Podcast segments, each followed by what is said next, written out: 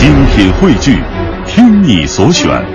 中国广播。radio.cn。各大应用市场均可下载。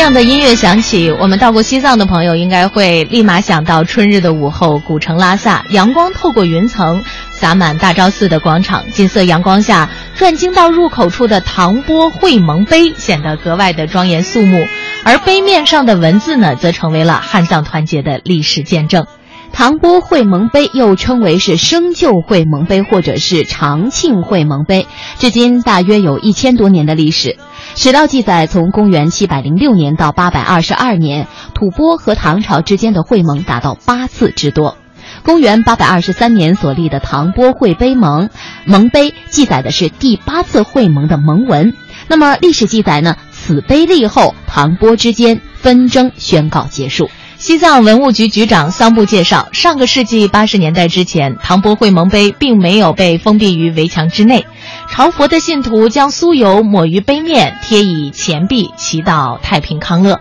后来，为了保护这座见证汉藏团结的历史遗迹，文物部门在会盟碑四周砌筑了围墙。二零一三年，作为拉萨重点文物保护的一部分，唐波会盟碑修复工程正式启动。如今碑身已略有风化，但是所卷藏汉碑文尚能辨认。救生二主商议设计如一，竭力大和盟约，务令百姓安泰，所思如一。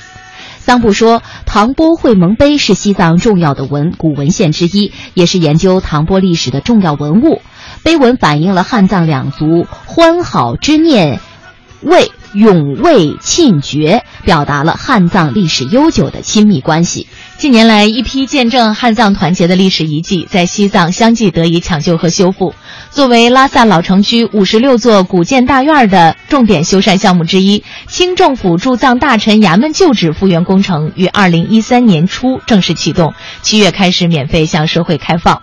驻藏大臣制度是清朝实施的重要的治藏制度。同治七年的英国外交大臣就传教士在拉萨传教士，呃外交照会。还有呢，光绪十四年九月二十日的生态就领土争端事致印带兵英官函，还有光绪二十一年四月的亚东关税务司就亚东关，呃亚东关务事致驻藏大臣回换照会。一张张历史官函记载着驻藏大臣制度建立的一百八十五年间，一百三十八名驻藏大臣为边疆巩固所做出的努力。二零一二年九月，拉萨民族团结月活动期间，修建于一千七百九十二年（一七九二年）的拉萨关帝格萨拉康（简称拉萨关帝庙）维修工程全面竣工，